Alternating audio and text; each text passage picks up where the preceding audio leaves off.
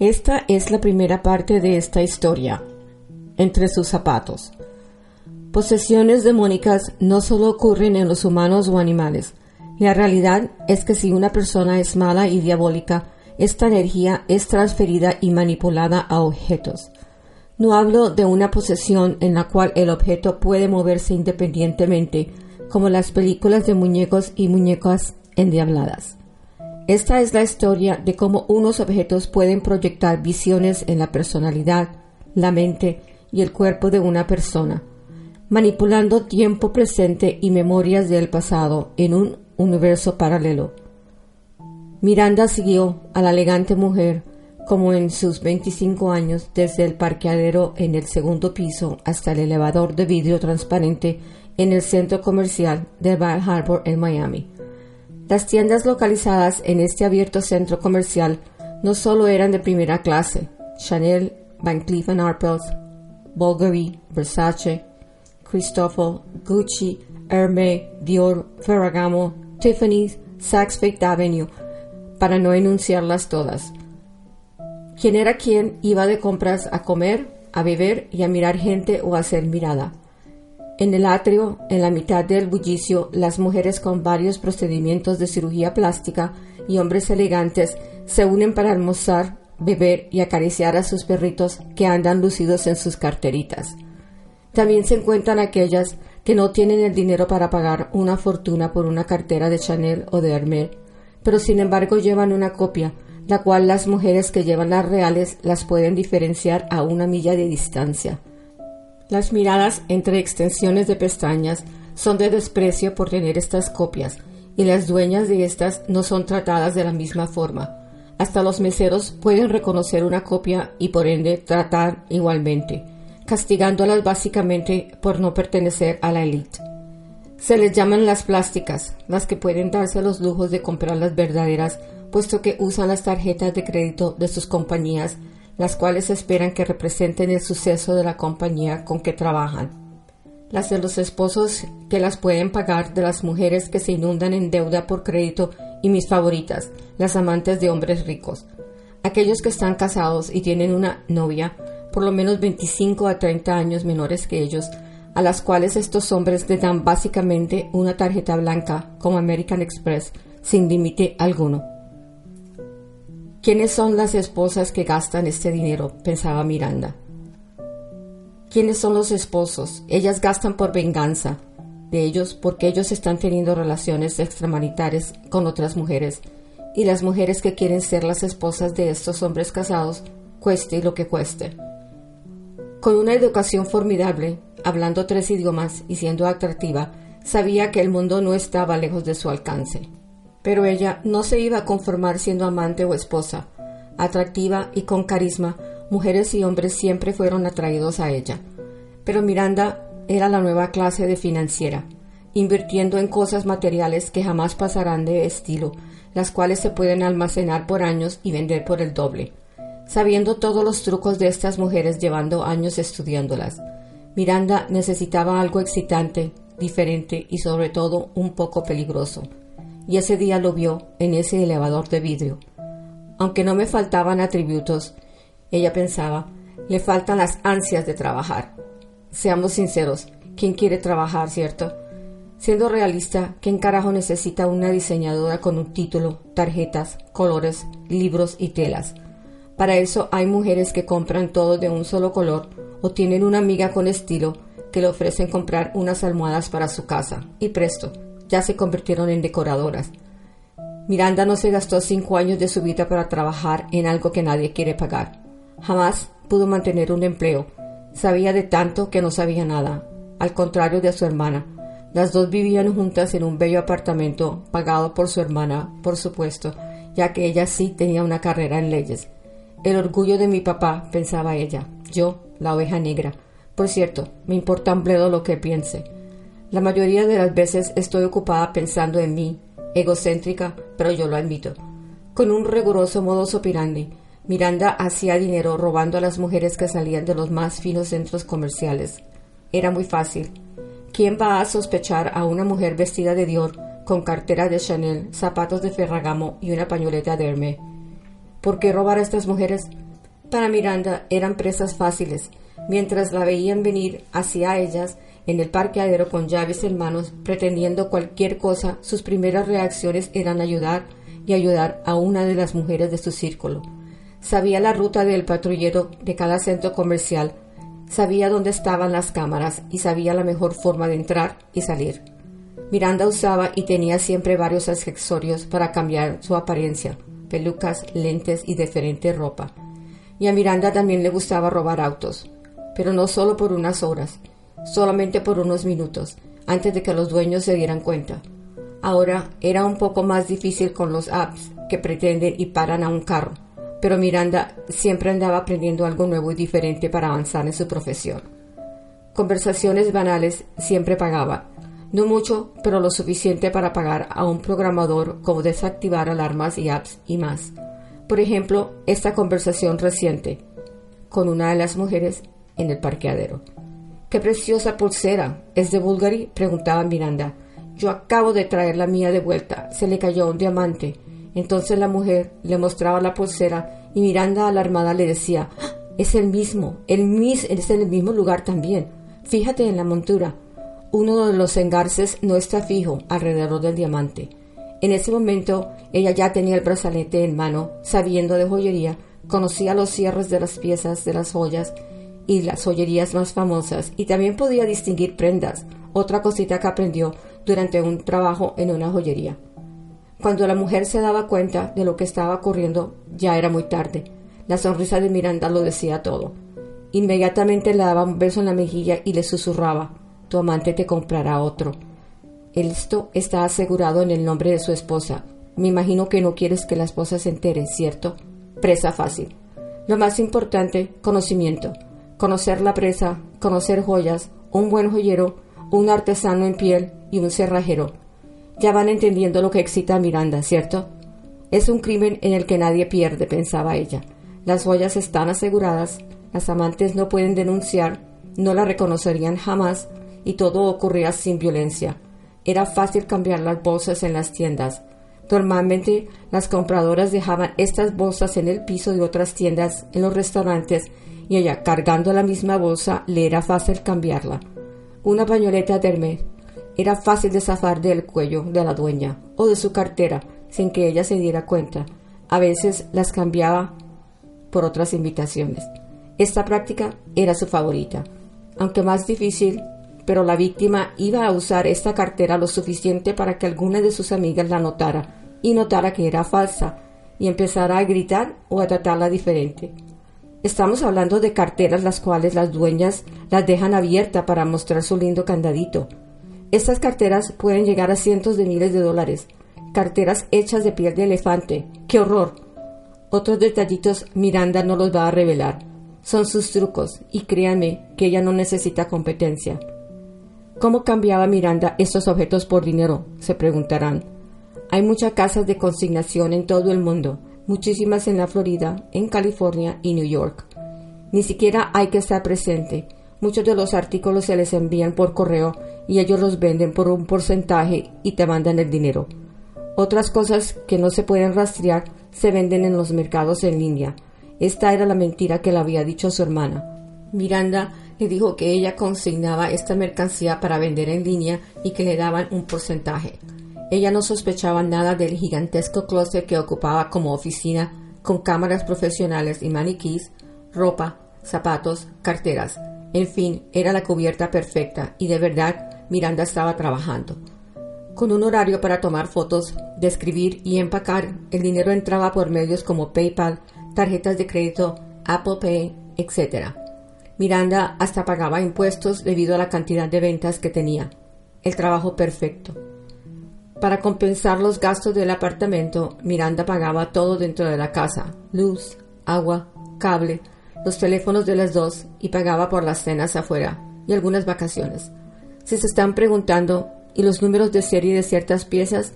Si eran joyas, Miranda removía las piedras y las vendía, y el oro lo vendía por peso. Ningún problema ninguna pregunta en las casas de empeño. No era difícil cambiar números de serie en ciertas carteras. Los chinos venden estas etiquetas ya hechas. Otra cosa importante, Ella sabía que la mayoría de las mujeres a las cuales Miranda robaba tenían aseguradas sus carteras o sus joyas y pasaban de 10 mil dólares. Para ellas, era mejor comprar nuevas que hacer una denuncia a la aseguradora. Se debía ocupar de eso, pero mientras ellas esperaban el cheque, ellas se iban de compras otra vez. Win-win, como decía ella, que más o menos significa todos salimos ganando. Ya tienen una idea de quién realmente es Miranda. Ok, no era una persona buena. Cierto, no estaba robando para darle a los pobres, pero algunos ricos tenían demasiado. ¿Han visto esas casas en West Palm Beach o los yates con helicópteros encima? Miranda sí, y de cerca. También le gustaba colarse en las fiestas a todo dar. ¿Cómo? Fácil cuando una mujer elegantísima se presenta en una de las funciones en un Ferrari con puertas de alas. ¿Quién le va a preguntar algo? Si hay seguridad y requieren que uno esté en la lista, esta le pasaba raramente, como cuando se coló en una fiesta para Leonardo DiCaprio. Lo único que dijo era que ella era enviada por aseguradora de Van Cleef Arpels y Miranda tenía identificación diciendo que ella era una de las aseguradoras y una de sus prendas se había perdido entre los invitados. Tratando de evitar escándalos, siempre la dejaban entrar. Cuando Miranda tomaba el brazo de un hombre mayor que está en el parqueadero y caminaba hacia un hotel de lujo, ¿quién la iba a parar? Lógicamente, el Ferrari había sido robado hacía menos de dos horas y el GPS fue lo primero que intervino. Bueno, no lo desconectaba, desconectaba todo el sistema eléctrico del tablero. Gracias, YouTube, decía Miranda. También sabía romper cerraduras, prender autos, bajar ventanas de autos y parar elevadores entre pisos. Devolvámonos al ascensor y a la intrigante rubia que Miranda estaba espiando. Miranda la había visto bajar de su auto y la siguió. Las dos entraron juntas al elevador de vidrio en el centro comercial de Val Harbor. Miranda se aseguró de que eran los zapatos de pavo que ella estaba buscando por meses. No los había podido comprar puesto que se habían vendido todos y eran una edición especial. Una frase que solo significa que te están tomando de boba para que pagues más. Eran azules con verde, pero cambiaban de tono al moverse. Eran básicamente como las plumas de un pavo real. Pero la ambición personal de Miranda la hizo cometer su primer error. Hizo algo que jamás le había ocurrido. Pero la codicia de esos zapatos era algo personal, y tuvo que abrir la boca. ¡Qué belleza de zapatos! ¿Qué talla eres? Siete y medio, contestó la rubia con un acento francés mientras se retocaba los labios con un labial rojo, sin siquiera mirarla. Y Miranda comenzó a despreciarla. En ese instante le disgustaba su forma de ser. Pero qué coincidencia. Yo también soy siete y medio. La rubia le miró de reojo. Miranda paró el ascensor entre pisos. Ya estaba enfadada con el desdeño y sin saber por qué lo hizo, lo hizo. Quítatelos ya, le dijo. Hoy Miranda era pelirroja con grandes lentes solares de Tiffany y una pañoleta de Cartier. Llevaba bailarinas de Chanel por si tenía que correr. La rubia le miró los zapatos y con ironía en su voz le dijo, quítate los tuyos, y guardó su labial en su valenciaga. Miranda se le acercó y le suspiró en el oído, al mismo tiempo la empujó contra el vidrio, sabiendo que la cámara en el elevador iba a moverse pronto no te lo estoy pidiendo, te lo estoy ordenando. Última propuesta, o me los das ya, o me llevo la valenciaga también. La rubia la miró con una sonrisa irónica, pero lentamente se quitó los zapatos. Miranda se volvió enfrente del panel del ascensor y paró en el piso tirándole un par de zapatillas de 10 dólares que tenía en la cartera. La rubia aún estaba sonriendo, pero ahora era malignamente. Miranda siempre cargaba un par de zapatillas que venden en las farmacias por 10 dólares, pues no sabía en qué momento tenía que salir corriendo. Y los estiletos no sirven para correr, no importa lo que Sex in the City muestra en la televisión. Aparte, Miranda, que no era despiadada por Dios, cómo iba a ser y cómo iba a dejar a la mujer sin zapatos. Pero Miranda se quedó pensando por qué la rubia se quedó sonriendo malignamente cuando salió del elevador. Puso los zapatos en su cartera y caminó hasta su propio carro. Y sí, aquí, este día se fue directamente a su casa. Tenía que empacar como cuatro pares de zapatos y dos carteras de 3.500 por ese día. Si Miranda no se estaba ganando más o menos dos mil dólares por día, estaba perdiendo su tiempo. La mayoría del efectivo estaba dividido en varias cajas fuertes en bancos por la Florida, Algunos fueron enviados a unos correos postales en Nashville y otros a Canadá. Había que tener un plan y otro aparte de ese. Consideraba o cambiar de ciudad o salir del país. Se acostó y quedó tan profunda que no oyó a su hermana entrar al día siguiente, que era un sábado, y ellos tenían planes para ir a un brunch.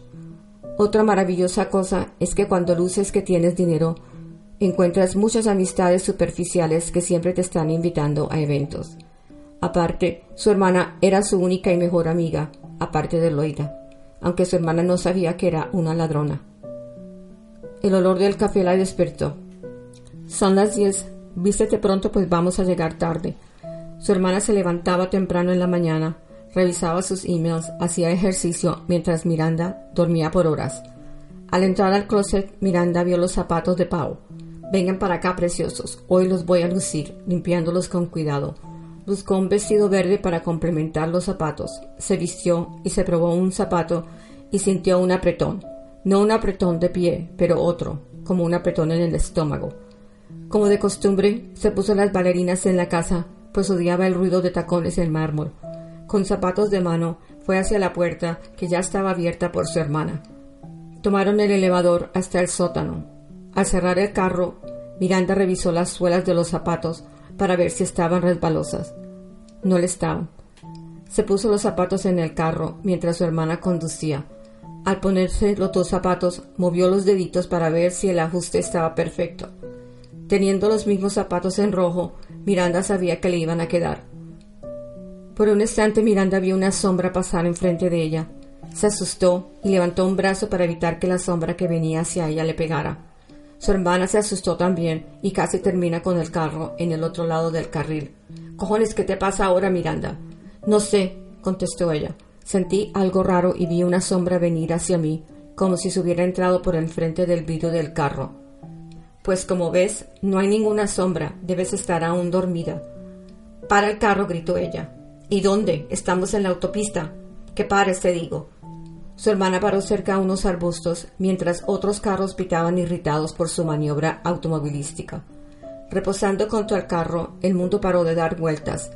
Miranda trataba de recuperarse del susto, mientras su hermana preocupada se bajó. ¿Estás enferma?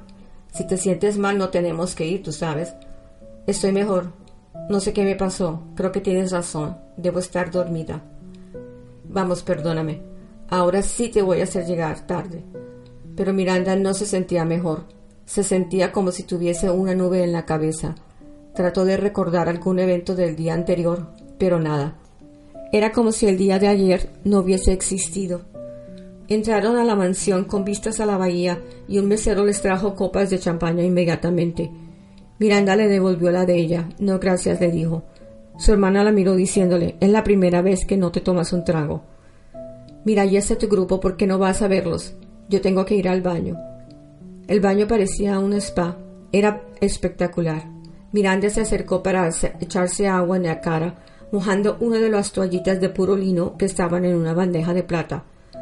Al mirarse al espejo, saltó hacia atrás. Volvió a mirarse otra vez tocándose la cara. No puede ser. Esto es una pesadilla. Se cacheteó. No, el mismo resultado. No era ella en el espejo. Era la mujer a la que le robó los zapatos. Pero ¿cómo es posible? pensó Miranda que mi hermana no se había dado cuenta. Se sentó en la taza, se miró las manos. No, tampoco son las mías, ni las piernas tampoco. Ahora se movió hasta una butaca que había dentro del baño y trató de quitarse un zapato. Una memoria que no era de ella la envolvió. Vio a la misma mujer a la que le robó los zapatos apuñalando a un hombre. Con un grito se quitó los zapatos y se sentó en el piso. Con los pies Comenzó a alejar los zapatos, respirando con dificultad, a punto de perder la cordura. Oye, ¿estás bien? dijo la hermana tocando la puerta. Se paró y abrió la puerta cogiendo a su hermana de un brazo. Entra. Mírame, mírame bien. ¿Yo soy la misma? le preguntó. Ya veo que te metiste en el baño para tomar algo más fuerte que la champaña. No seas tonta, mírame, ¿esta es mi cara? Por Dios, ¿qué te entró hoy? Este es el mismo rostro con el que te despertaste. Carajo, eres tu mujer, eres tú, y ya basta de estas estupideces. Ven, quiero que conozcas a mi gente. Se puso los zapatos de vuelta y comenzaron las nubes a formarse otra vez. Por Dios, eres tú sin zapatos y con zapatos. Vamos a salir. Te ves mejor. Y por cierto, ¿de dónde sacaste esos zapatos? Me acuerdo que no los pudiste encontrar en ninguna tienda. Consignación, murmuró ella. Ah, pues están bellísimos. Tenía razón. Ella hablaba y Miranda no la oía. Veía sus brazos moverse entre palabra y palabra y todo comenzó a verse como en cámara lenta. En ese momento volvió a ver a la dueña de los zapatos. Estaba desnuda, acercándose a una cama en donde había un hombre mayor, mucho mayor que ella, y tenía un rostro horrible. Lo vio y estaba acostado. Ella estaba apuñalándolo una y otra vez con dos cuchillos que tenía en la espalda.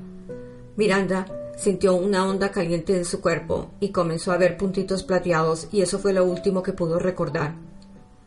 Al abrir los ojos, su hermana estaba a su lado. Con cara preocupada, le estaba preguntando ¿Y qué te pasó? Yo creo que esos zapatos te marearon. Te los pusiste y te desmayaste. Tienes que comer algo. Se paró de la cama y su hermana le pasó los zapatos. No, tráeme la cartera que me pongo las bailarinas, le dijo. Aún estaba temblando. Lo que vio no podía ser una alucinación. Tenía que deshacerse de esos puercos zapatos. Si es verdad lo que vio, y si esa mujer era una asesina, peor que eso, pensaba ella, yo estoy en sus zapatos. Oh no, dentro de los zapatos de una asesina, pensó ella. Nos vamos, dijo la hermana. Se despidieron y salieron. El carro ya estaba enfrente de la puerta. Cuando llegaron a la casa, ella los puso en una bolsa con una piedra y dijo, creo que los voy a tirar en el mar. No, no puedo hacer eso porque es contaminación. No los puedo vender tampoco. Ya sé, los voy a destruir con un alicate. Y con ellos los voy a botar de pedazo en pedazo en alguna parte. Estás de mejor color, le dijo su hermana. ¿Te sientes mejor o vamos a una clínica?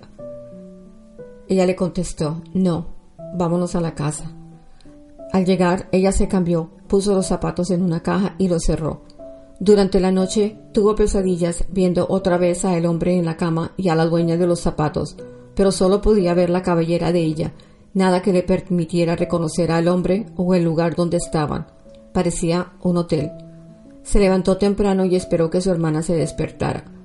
Buenos días. Por primera vez te despiertas antes que yo. Miranda le dijo que fueran a su closet. Destapó los zapatos y se los dio a su hermana. Ella los miró y cogió uno. De verdad que son bellos y parecen plumas de pavo real. Cambian de color cuando los mueves. Son espectaculares. Pruébatelos, le dijo Miranda. No seas sonsa, sabes muy bien que son ocho y medio. Pruébalos, te van a quedar tallados, pero estoy haciendo un experimento. ¿Verdad? No sé qué te pasa este fin de semana. Cogió el zapato y apretando su pie lo puso dentro. Miró a su hermana seriamente y empezó a quitárselo. No, ponte el otro, le dijo ella. Tienes razón, déjame ponerlo en un pie diferente que es el siete y medio. Cenicienta, hoy. ¿No ves que no me caben? Inténtalo, mete el pie como el otro. Ok. ¿Qué ves? Se miró los pies y vio que los pies se estaban poniendo rojos y que parecían pan acabado de hacer. Basta con tu fascinación con estos zapatos, son bonitos, pero ya. Párate, le dijo Miranda. Su hermana la miró poniéndose furiosa, volteó los ojos y se paró. Mira, me voy a caer, Miranda. Yo te ayudo. ¿Qué ves? Te veo a ti, tu inmenso closet que está lleno de más cosas que tenías la semana pasada. No dices que vendes para clientes, pero yo veo más cajas. Olvídate del closet. ¿No viste nada? No. ¿No te mareaste? No. Pero ahora me voy a sentar y toma tus zapatos. Se los quitó y comenzó a masajearse los pies. Dime, ¿estás bien o estás pensando que al ponerte estos zapatos estás viendo cosas, como una evidente? Ahora no sé, dijo mirando los zapatos. Si te hacen sentir mal, regálalos, véndelos, devuélvelos a la tienda de consignación. ¿Qué importa perder un poco de dinero? ¿O es que de verdad ves algo? continuó la hermana. Sí. ¿Qué ves? Algo horrible. ¿Como un fantasma? No, no precisamente. Veo a un muerto.